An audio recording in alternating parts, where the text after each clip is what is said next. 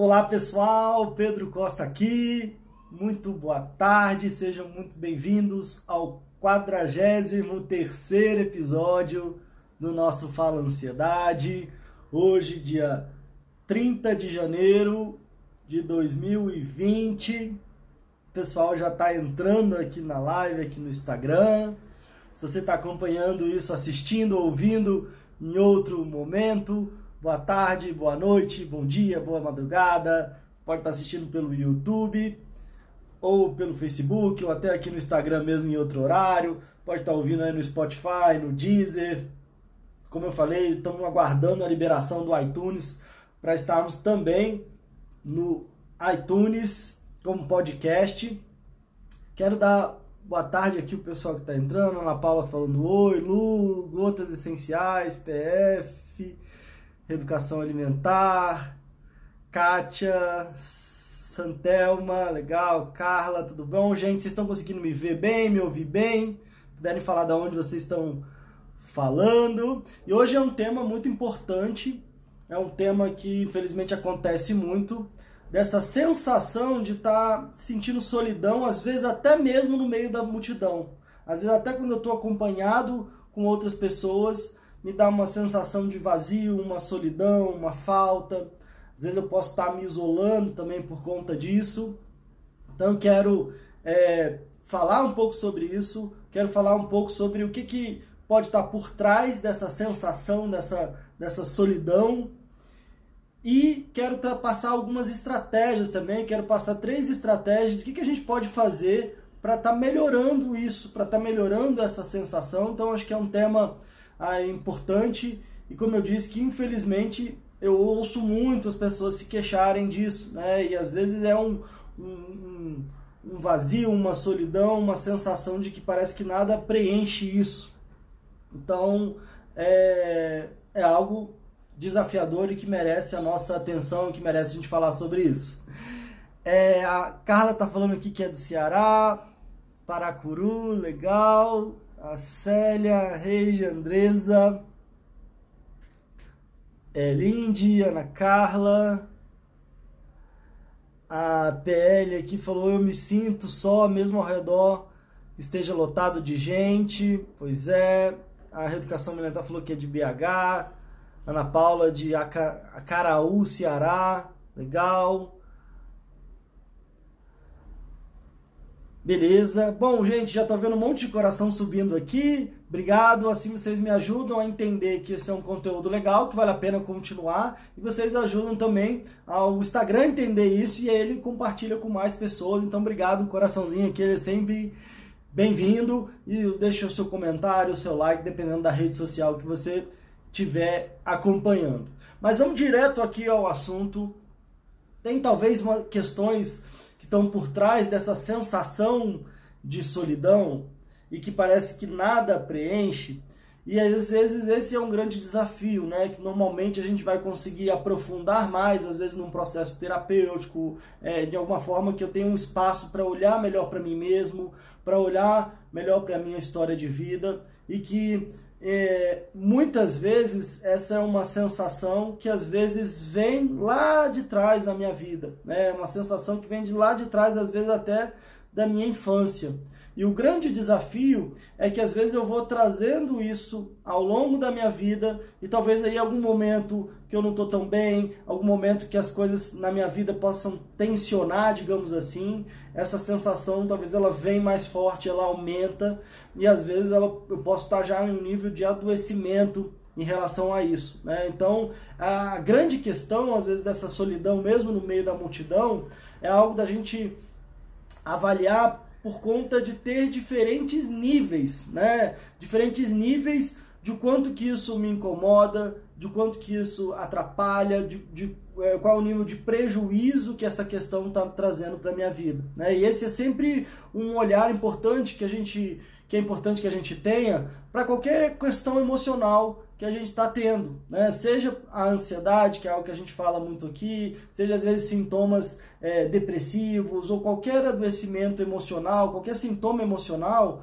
algo muito importante de se avaliar é qual é a intensidade disso, ou seja, qual é o grau que isso, é, de, de intensidade do que eu estou sentindo, qual é o grau de persistência, né? ou seja, é, isso é uma coisa que acontece de vez em quando ou acontece, tem acontecido muito, né? acontecido com muita frequência, é quase uma regra, é mais, quase todo dia eu sinto isso, ou de vez em quando, ou de vez em nunca eu sinto isso. E ao mesmo tempo, quando eu sinto, qual é a intensidade disso? Eu sinto muito isso, isso me paralisa, isso me traz muita complicação. Eu sinto um pouquinho, mas eu consigo, consigo tocar a minha vida. E um outro ponto importante é qual é o grau de prejuízo que isso está trazendo para a minha vida. Né? É, será que isso está me paralisando? Será que a minha vida acaba parada por conta disso? Será que eu estou com dificuldade nos, com os meus vínculos, com meus relacionamentos, com a minha vida pessoal e profissional por conta disso? Né? Então, são sinais, é, luzinhas que vão acendendo para que a gente de verdade possa buscar uma ajuda, buscar uma saída,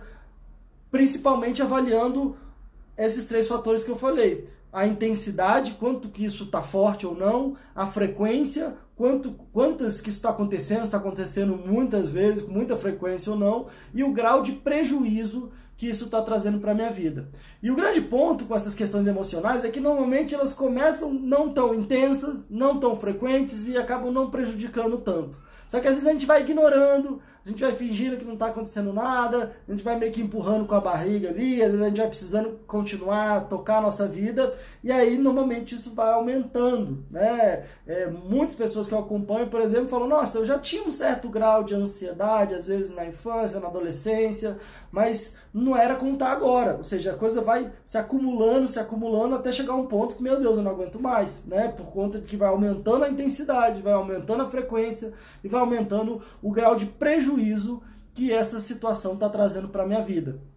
E quando a gente vai falar de hoje dessa temática, de, dessa sensação de solidão, da mesma forma é importante a gente pensar com esses três fatores, né? Qual que está sendo a intensidade disso, qual que está sendo a frequência disso e qual é o grau de prejuízo que essa situação, que esse sentimento, que essa sensação está trazendo para minha vida, né?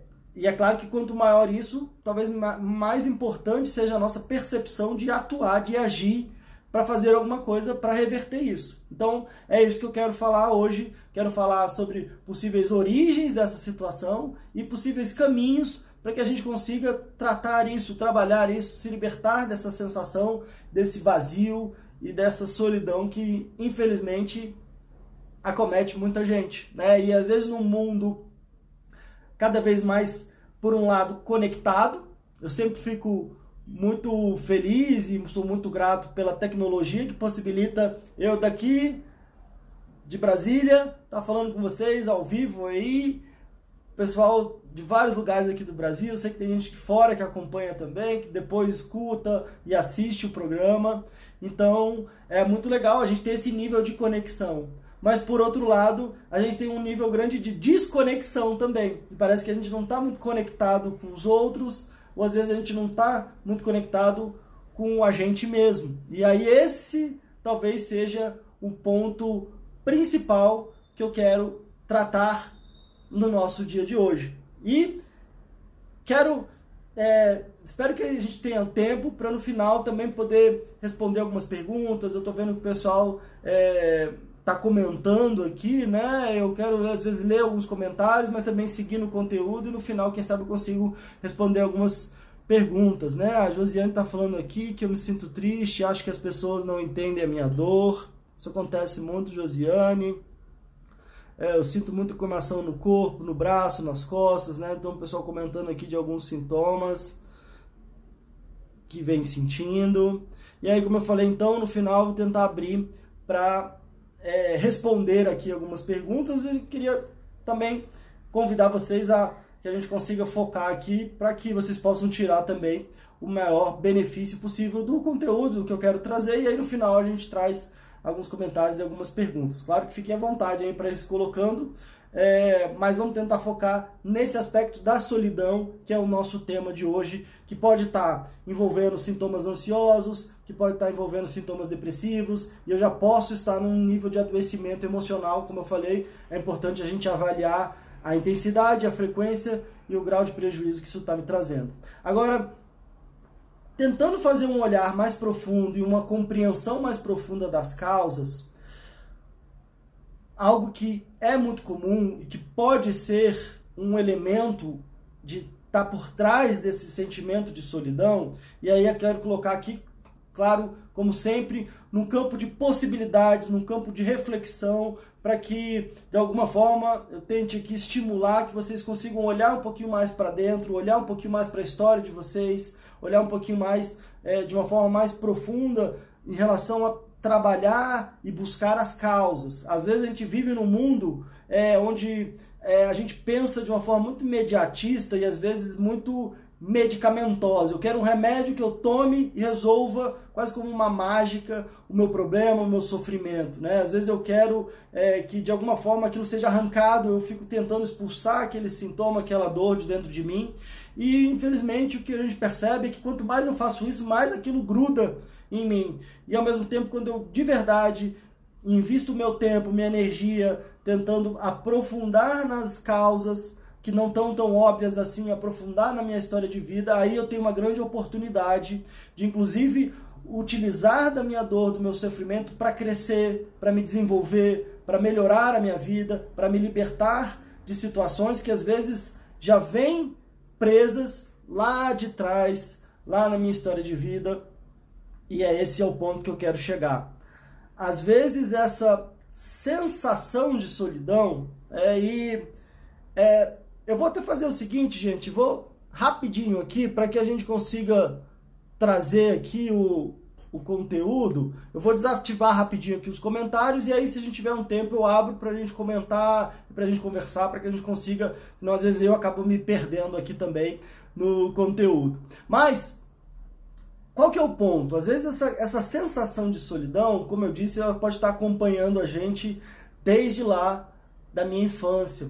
Às vezes eu tenho uma sensação de que quando eu era criança, de repente por algum motivo, será que eu ficava muito sozinha? Às vezes, sei lá, meu pai, minha mãe estavam trabalhando, às vezes em algum contexto, de alguma forma eu me senti é, que eu acabava tendo que ficar ali sozinha, né? E, e o grande desafio quando questões acontecem com a gente na infância, que a própria generosidade da criança, a a idealização que a criança tem dos pais ou dos adultos ou das pessoas que são referências ali na vida da criança, é que ela tem de trazer para si uma responsabilidade, trazer para si uma culpa que não é dela.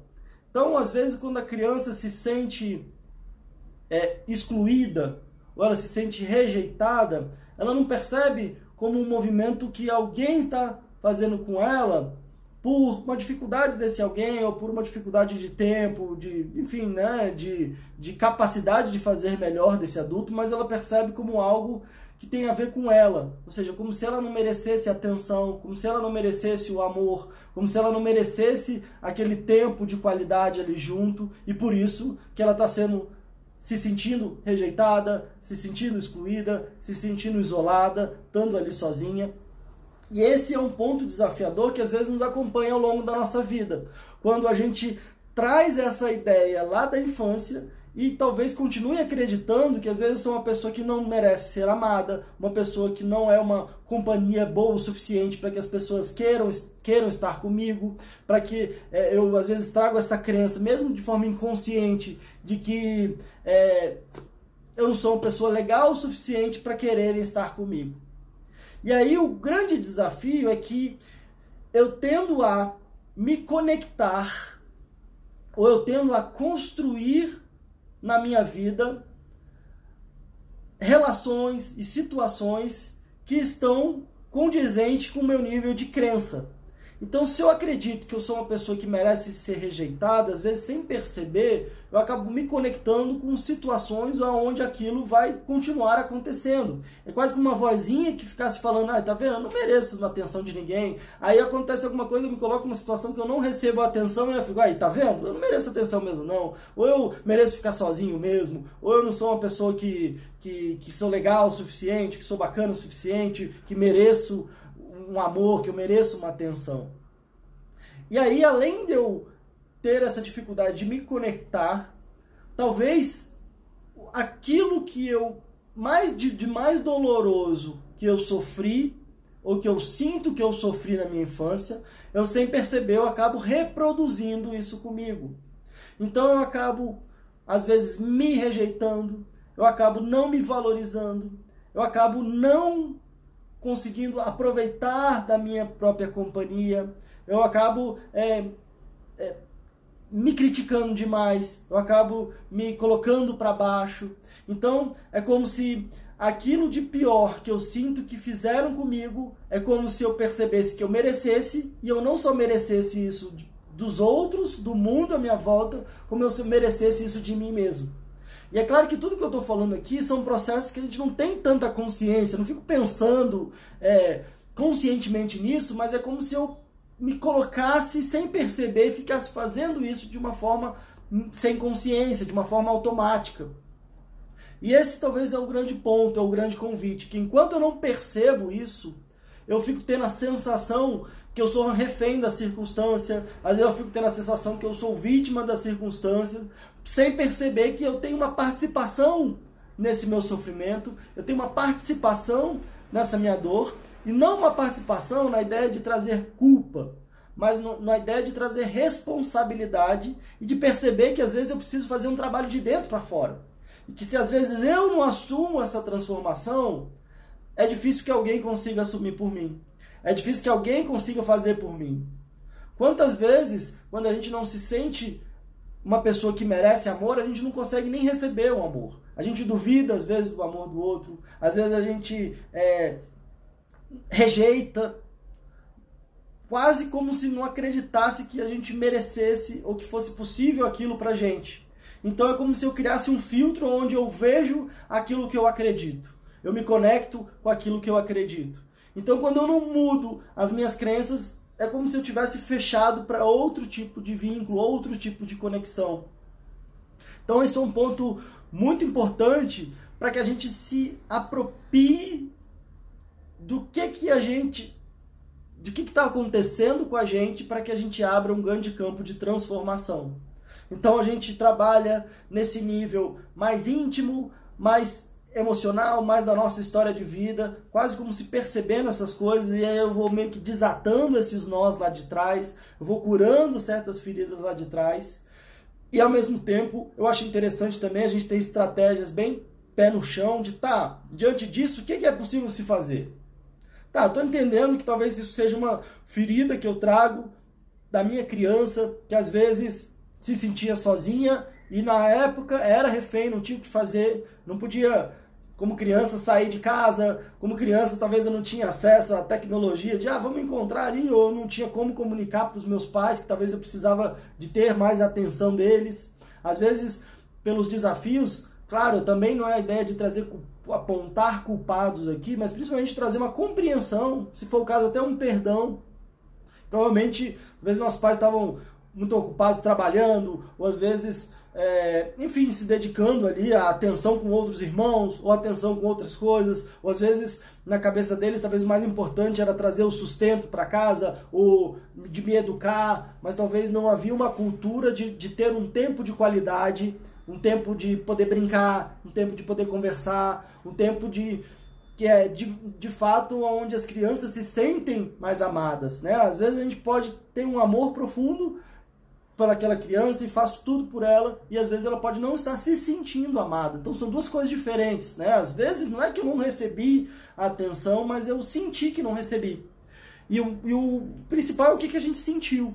E entender isso para que a gente não esteja reproduzindo isso, se colocando em novas relações que isso aconteça de novo e fazendo isso com a gente mesmo. Até para que a gente consiga, ao assumir essa responsabilidade, transformar isso. Perceber o nosso protagonismo, perceber o nosso papel de transformador da nossa própria vida. E aí eu me empodero, eu me fortaleço, e aí eu vou então buscar caminhos para resolver isso. E é isso que eu quero trazer com algumas estratégias de como que eu posso lidar com essa sensação de vazio, com essa solidão que às vezes me aperta o peito e que às vezes eu me sinto sozinho até mesmo no meio da multidão, que é de fato aí o tema então do nosso Fala Ansiedade de hoje. Se ao perceber que às vezes tem, pode ter esse elemento que eu trago lá de trás e que, como eu falei, às vezes eu estou reproduzindo isso comigo mesmo, com essa minha criança interior, talvez uma estratégia principal, e ela é principal porque é a base, é eu melhorar a minha relação comigo mesmo. O que acontece é que às vezes essas nossas carências lá de trás, essas nossas feridas lá de trás, da criança que a gente foi, é como se a gente trouxesse a criança que a gente foi viva dentro da gente. E com as feridas que ela tinha, com as carências que ela tinha. E é, parece como se a gente esperasse que a gente encontrasse no mundo ou nas pessoas alguém que fosse suprir essas nossas carências. Alguém que fosse resolver essas nossas dores. E é como se a gente ficasse buscando no outro alguém que vai resolver isso da minha criança. O grande desafio é que ninguém melhor do que a gente mesmo agora como adultos para entender exatamente qual que é a dor dessa criança, qual que é a carência dessa criança, para ao invés de eu ficar reproduzindo isso comigo mesmo, ou seja, fazendo com que ela sofra mais daquilo, eu posso me acolher, me acolher como se eu estivesse acolhendo essa criança que está viva dentro de mim. Porque quanto mais eu busco fora, menos parece que eu sinto. E esse é o ponto. Às vezes eu estou me sentindo sozinho, mesmo com um monte de gente ao meu redor. Às vezes eu estou sabotando relações, estou me excluindo e ao mesmo tempo querendo que alguém de fora venha resolver. Então, talvez um ponto principal é a gente transformar a nossa solidão em solitude. Quando a gente consegue transformar nossa solidão em solitude, peraí, Pedro, o que é solidão? O que é solitude? Solidão talvez seja essa sensação de estar se sentindo sozinho, a sensação de talvez não ter ninguém, a sensação de um vazio. Isso talvez tenha mais a ver com a solidão. A solitude, e aí tá, eu posso não estar com ninguém ali. A solitude eu posso também não estar com mais ninguém, mas é a capacidade de usufruir da minha própria companhia é eu estar sozinho estar bem comigo mesmo. É eu me perceber como uma boa companhia para mim mesmo. Então, quando eu exercito a minha solitude, é eu fazer talvez comigo aquilo que eu desejo que os outros façam. Será que se eu desejo que eu quero ter mais atenção do outro, eu estou me dando atenção? Eu quero ter mais respeito do outro, eu estou me respeitando? Eu quero ter mais carinho do outro. Eu estou sendo uma pessoa carinhosa e amorosa comigo mesmo? Ou eu só me critico, só me julgo? Eu estou é, me valorizando ou eu só me desvalorizo, eu só me coloco para baixo? Então, enquanto talvez o maior exercício e a maior estratégia é eu perceber a minha importância para mim mesmo e perceber que às vezes essa criança que foi ferida, essa criança, essa criança que tem dores e dificuldades está viva dentro de mim e agora eu como adulto posso acolhê-la. Eu, como adulto, posso falar para mim mesmo, para essa criança: agora você não está sozinha. Agora eu estou aqui, agora eu te vejo, agora eu estou aqui para você. Agora a gente está junto aqui e eu vou focar no seu bem-estar, eu vou focar na sua felicidade, eu vou focar é, no seu valor, em tudo que você tem de bom. Eu quero estar tá junto aqui com você para a gente crescer junto, como se a gente estivesse falando isso para essa criança que está viva dentro da gente. E se uma criança ferida, uma criança com dor, ela traz grandes desafios, e às vezes são esses desafios que a gente fica sentindo, Parece que não é a gente agora, o adulto que a gente é hoje, mas é essa criança que às vezes toma conta e a gente nem sabe por que está vindo esse monte de reação, né? Às vezes é, a gente, poxa, eu tenho a capacidade de reagir melhor, mas tem essas horas que às vezes eu não consigo reagir. É quase como se eu voltasse a ser aquela criança com os recursos que ela tinha, com a dor que ela tinha, e que eram muito menores do que os recursos que eu tenho hoje. Recursos de toda ordem, né? de capacidade, de autonomia. E quando eu entendo isso, eu posso fazer essa acolhida e às vezes pensar, né, e esse é um grande trabalho de resgate da nossa autoestima, que é algo que eu venho falando bastante também, que está muito vinculado com a nossa ansiedade, que é eu começar a prestar mais atenção em mim, a ter uma, um movimento de mais amor para mim. E quando a gente quer melhorar a relação com alguém, o que, que a gente faz? A gente fica olhando para aquela pessoa, a gente fala, por que, que ela gosta? O que eu posso fazer que ela goste? Como é que eu posso é, pro, proporcionar um momento legal pra gente? E é isso que a gente às vezes pode fazer com a gente mesmo. O que, que eu gosto de fazer? O que, que seria uma coisa legal que eu ia fazer para mim mesmo? Será que eu posso fazer uma comida para mim? Será que eu posso criar um espaço, tirar um dia que eu vou pensar, poxa, o que, que vai ser legal aqui? Como é que eu posso cuidar, às vezes, das da minhas facetas? Como é que eu posso cuidar do meu corpo? Cuidando da minha faceta biológica, por exemplo? Como é, como é, que eu posso cuidar melhor da minha faceta psicológica, dos meus sentimentos, das minhas emoções? O que, que eu tenho falado para mim mesmo? E o que, que eu posso falar para mim mesmo que me ajude a me sentir bem comigo mesmo? Será que consigo dar um basta em, em, em tudo que eu fico falando ou pensando que só me coloca para baixo, que só me adoece? Posso, é, primeiro, colocar uma intenção de me tratar melhor, de me tratar com mais respeito, com mais amorosidade. Posso.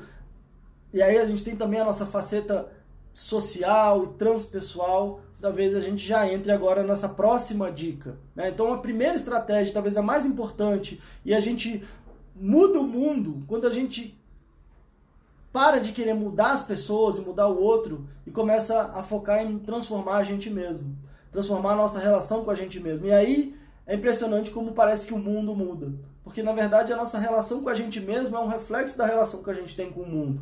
Então se a gente não muda a nossa relação com a gente mesmo, é difícil que a gente consiga mudar o outro ou mudar a, a, a, condição da nossa vida. E quanto mais a gente se sente refém, fica depositando no outro alguém que vai vir, vai me salvar, que vai transformar a minha vida, talvez essa era a sensação que eu tinha da impotência que eu tinha quando criança.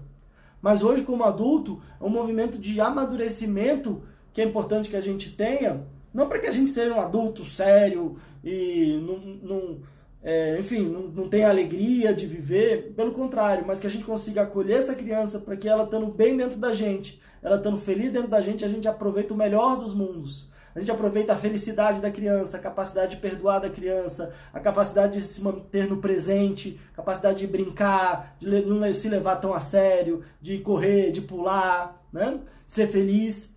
Mas ao mesmo tempo, pegando a melhor parte do adulto, que é a responsabilidade, que é a autonomia, que é o poder de decisão, que é o poder de escolha, que é o poder de cuidar, que é o poder de, né, de enfim, de, de ter habilidades e capacidades de serem desenvolvidas, de crescer, de, de ser responsável. Então, o, o, a ideia dessa reflexão e a ideia desse autocuidado é para que a gente pegue o melhor dos dois mundos. E não o pior dos dois mundos, que é uma criança ferida, carente, com dificuldades, que está sofrendo, que se sente impotente, ao mesmo tempo um lado adulto preocupado, adoecido, é, que fica muito no passado ou no presente, que está é, construindo sem perceber sintomas e adoecido desses sintomas. Né? Então, esse é o, o maior desafio, talvez esse seja um grande, fundamental começo. E aí eu quero passar também outras duas estratégias. Né? Às vezes, sem a gente perceber, a gente pode estar se sentindo sozinho, pode estar sentindo essa solidão, mas pode estar se sabotando em relação a isso. Pode estar sem perceber, eu estou me sentindo muito sozinho, às vezes ah, ninguém está pensando em mim, ninguém liga para mim, mas às vezes eu estou me escondendo, às vezes eu estou me excluindo do convívio com outras pessoas. Às vezes eu não estou me sentindo bem comigo mesmo, então, ah, eu sou uma pessoa que nem eu estou me aguentando. Imagina as outras pessoas. Então, às vezes eu vou me excluindo. Então, uma estratégia, uma estratégia importante é você trabalhar essa faceta social tentando resgatar os seus vínculos. Né?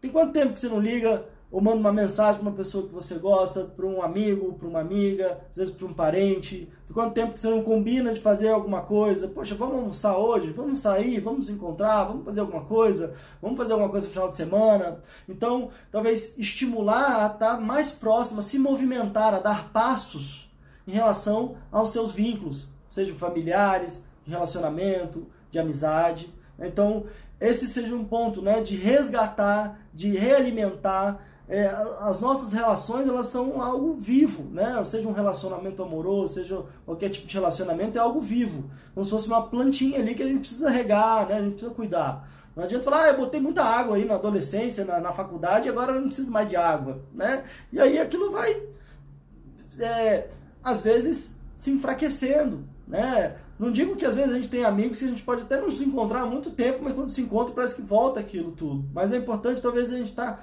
cultivando melhor os nossos vínculos de uma forma mais ativa. Então, é, buscando quem a gente gosta, buscando quem a gente ama e tentando ter um tempo de qualidade. Né? Então a gente fala de ter um tempo de qualidade comigo mesmo primeiro, depois tentar ter um tempo de qualidade com as pessoas que eu já conheço, que eu já tenho um vínculo.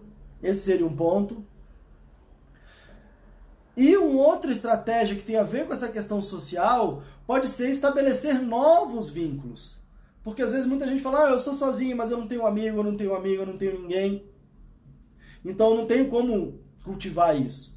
Então perceber se isso está acontecendo na sua vida e perceber o que, que, você pode fazer a respeito disso. Uma coisa que eu converso muito nos atendimentos e a gente sugere isso também nos desafios, nos cursos e outras oportunidades é como é que eu posso estabelecer novos vínculos, novos e, e talvez melhores vínculos. E às vezes isso pode acontecer quando eu decido fazer uma atividade nova. Às vezes eu vou buscar de repente fazer um esporte e eu vejo que tem um grupo de pessoas que fazem aquele mesmo esporte, seja um grupo de caminhada, seja às vezes um grupo de corrida, seja um grupo de um pedal da bicicleta, ou às vezes é um grupo de dança. Então eu vou ali, eu quero dançar, é uma forma de eu conhecer outras pessoas que estão fazendo aquilo que eu estou experimentando para ver se eu gosto, né? Ou às vezes eu tenho uma pegada mais artística, então às vezes eu vou fazer uma aula de algum alguma arte, alguma coisa assim, tem outras pessoas ali que também gostam daquilo, né? O grande talvez desafio é se eu quero estabelecer novos vínculos, eu tenho que ver o que, que eu gosto de fazer para talvez me conectar com pessoas que também gostam daquilo, né? E aí a gente pode usar inclusive a tecnologia a meu favor em relação a isso, né? Às vezes de se identificar com pessoas que às vezes estão fazendo coisas que eu gostaria de fazer também, de eu às vezes ir atrás, de eu conhecer novas pessoas e de alguma forma eu ter essa, essa parte social, essa parte de vínculos melhor resolvida ou melhor trabalhada na minha vida, né? Então, um ponto principal é eu compreender da onde está vindo isso, pode estar tá vindo da minha história de vida. Um outro ponto então eu tentar resgatar e melhorar os vínculos que eu já tenho.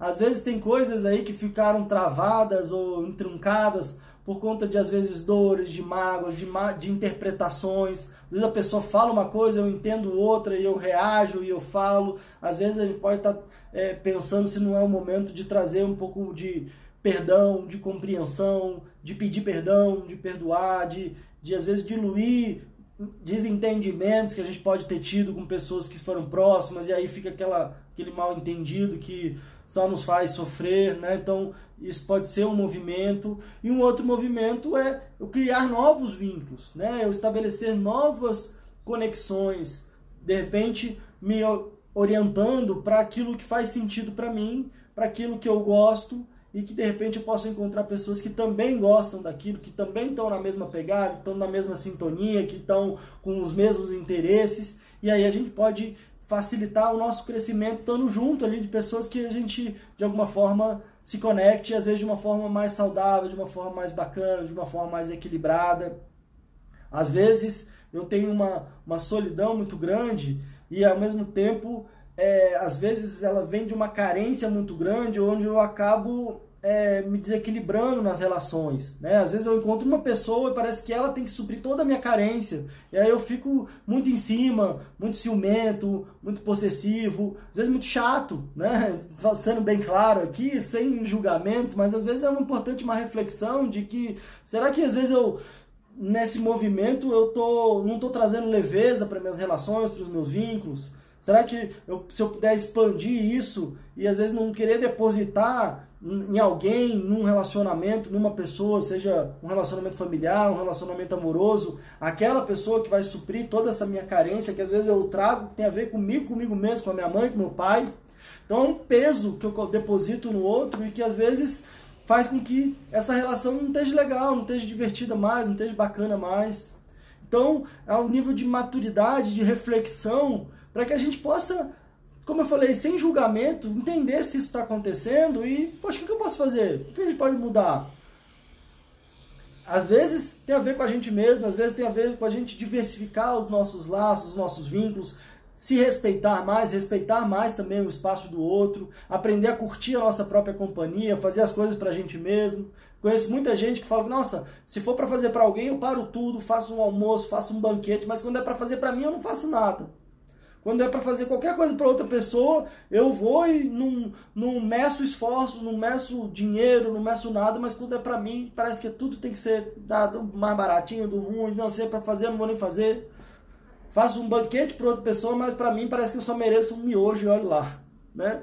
Então, é, é esse esse trabalho é algo interessante e construir novos vínculos também pode ser algo sempre bacana e prazeroso, principalmente se quando eu estou bem comigo mesmo, eu me coloco de uma forma mais equilibrada e de uma forma onde eu não esqueço de mim e aí de verdade eu posso conectar com o outro. Senão, às vezes, eu quero depositar tudo nesse outro e esquecendo de mim, normalmente aí eu posso perceber que às vezes eu estou em vínculos adoecidos. Às vezes eu estou numa, numa situação, numa relação que já não me cabe mais, às vezes eu estou numa relação muito sofrida, como muita gente vem falar comigo aqui, às vezes sofrendo violência física até ou psicológica, mas às vezes essa carência dessa minha criança não faz com que eu não consiga dar um limite, dar um basta. Então, o ponto importante é eu voltar para mim, eu voltar para acolher essa minha criança, para que eu perceba que eu mereço me tratar bem e eu mereço ser bem tratado, para que faça sentido estar com alguém.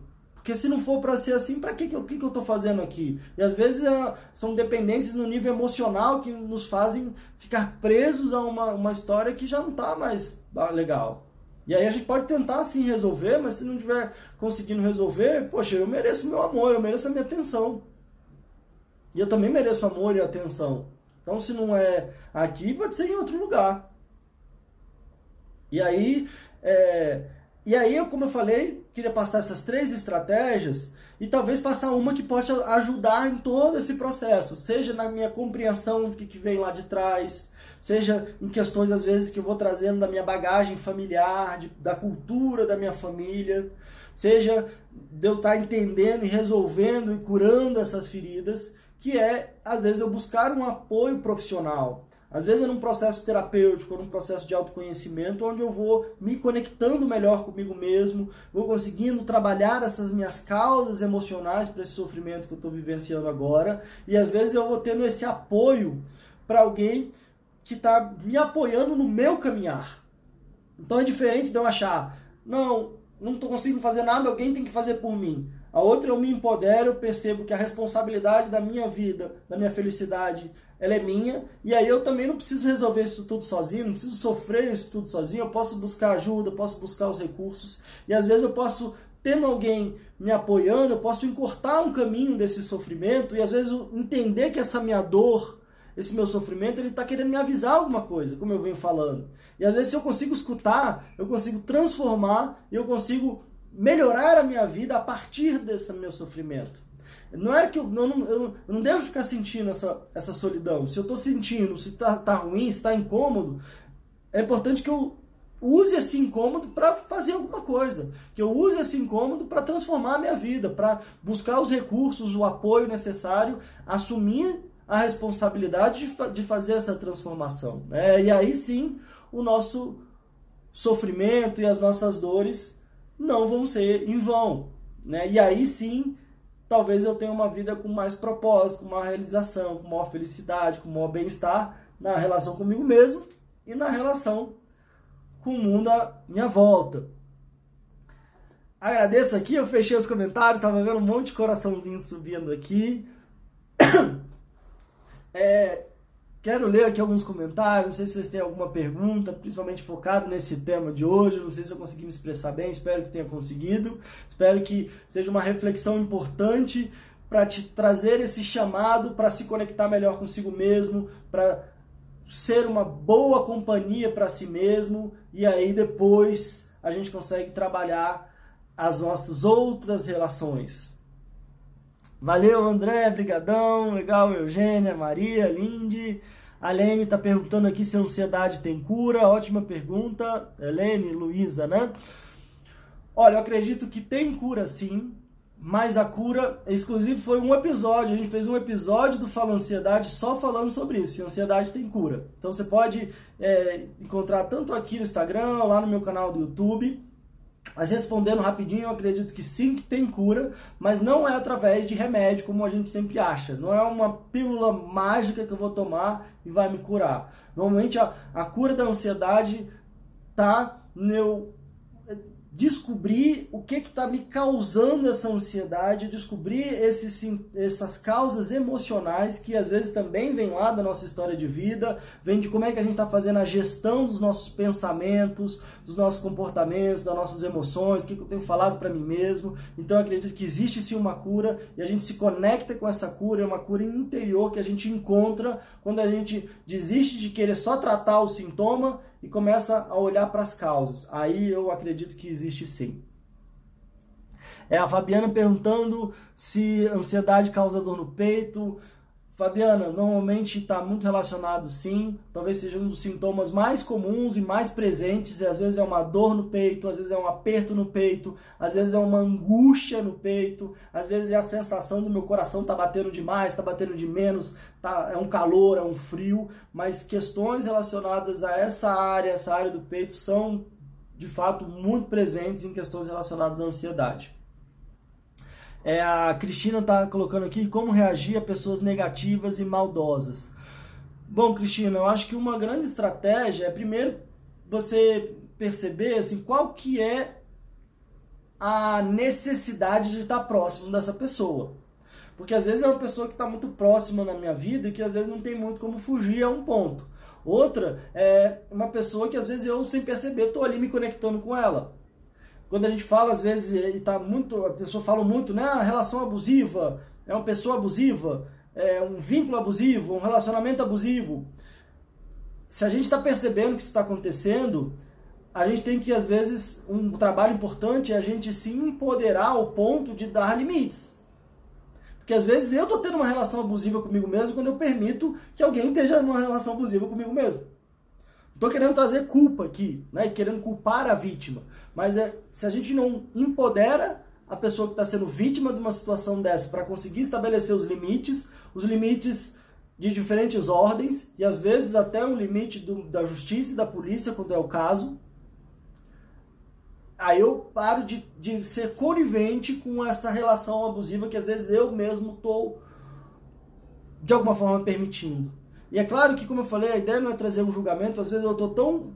Não tô bem comigo mesmo, às vezes minha autoestima não tá boa, né? Às vezes eu quase como se parece que eu tivesse uma sensação de que eu merecesse estar tá sofrendo aquilo e aí eu não consigo me libertar. Então eu preciso trabalhar essa minha relação comigo mesmo, perceber que eu mereço o meu amor, mereço o meu apreço, mereço ter uma relação saudável. E aí eu consigo ou me distanciar, ou às vezes não tá tão próximo, ou às vezes eu consigo estabelecer limites ou eu consigo, às vezes, não trazer isso para mim, para a minha vida, para o meu mundo. Né? Ou às vezes não estar tá reagindo ao ponto de deixar com que uma pessoa controle o meu estado de espírito. Porque às vezes eu estou muito reativo, se eu vejo alguém feliz, aí eu vou lá e fico feliz. Se eu vejo alguém triste, eu fico triste. Se eu vejo alguém com raiva, eu fico com raiva.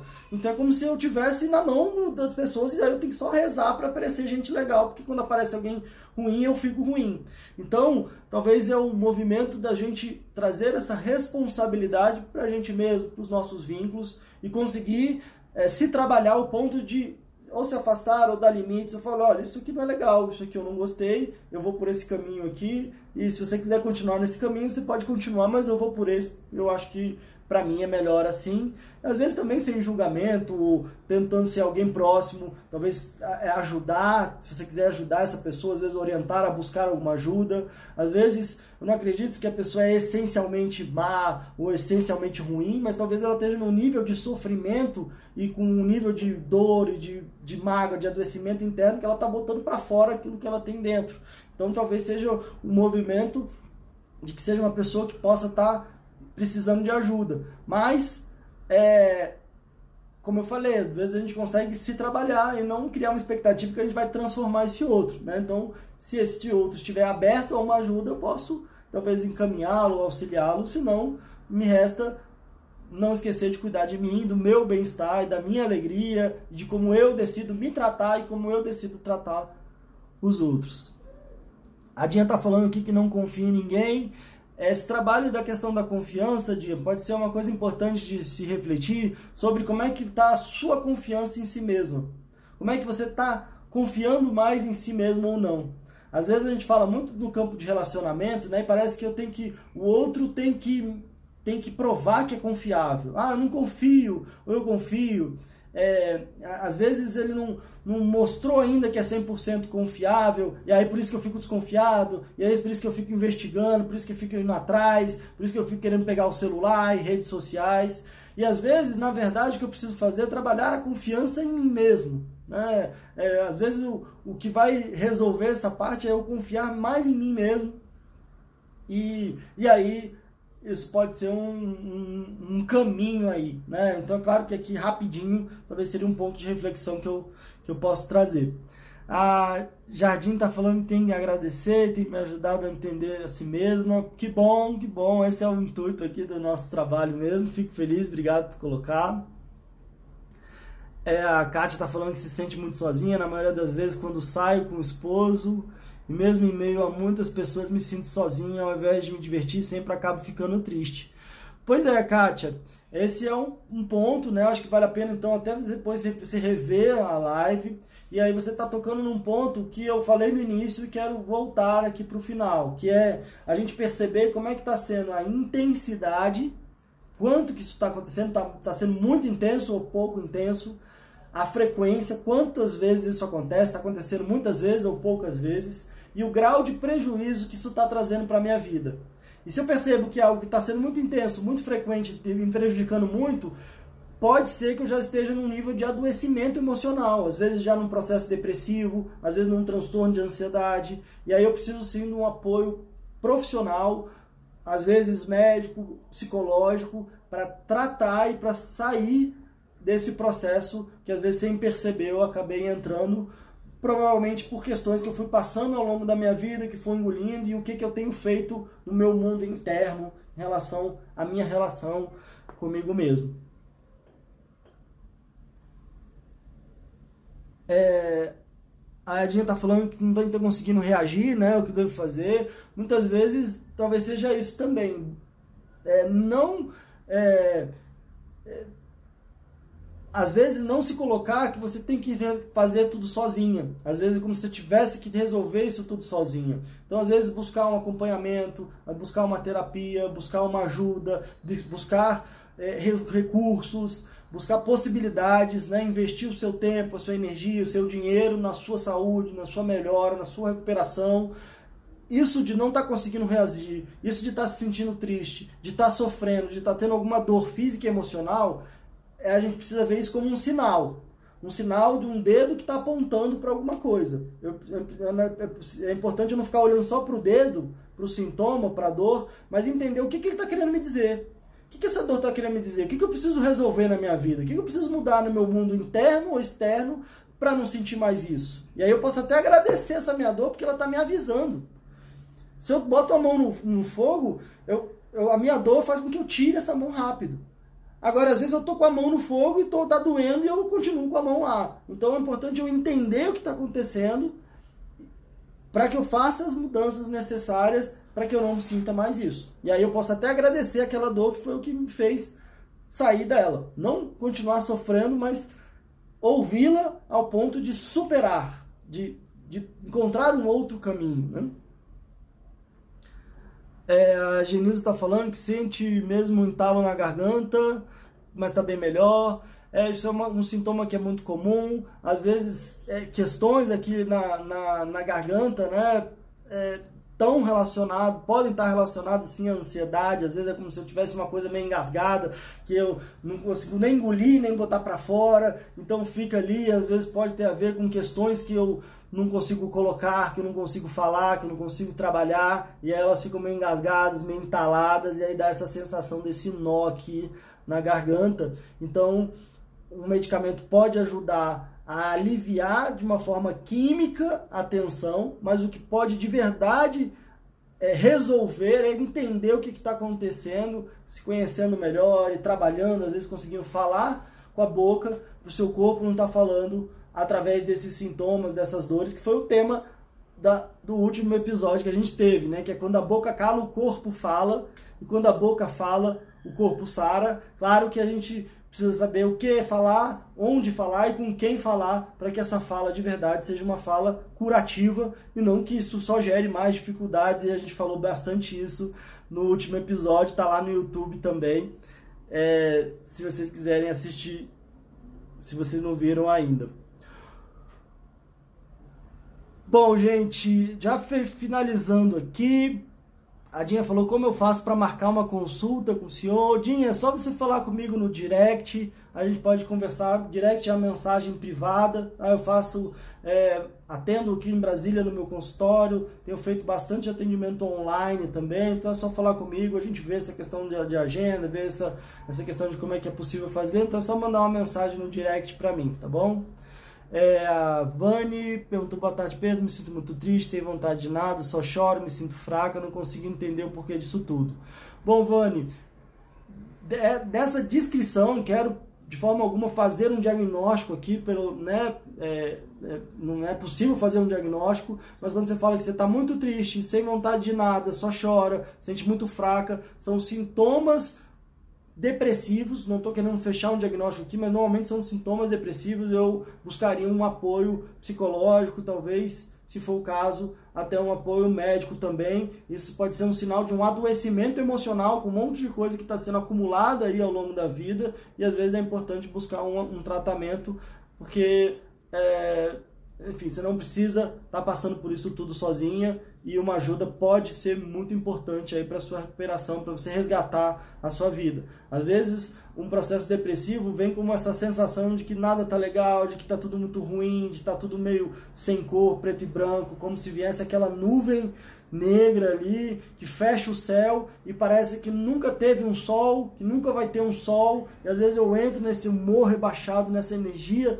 que me dificulta de fazer as coisas. E aí um, um apoio médico e psicológico pode ser muito importante. Assim como a gente quebra uma perna e a gente vai para o hospital, se eu estou com um adoecimento emocional, é importante que eu busque os profissionais, normalmente é um psicólogo, uma psicóloga, e se for o caso, um psiquiatra, são os profissionais mais recomendados aí nesses casos, tá?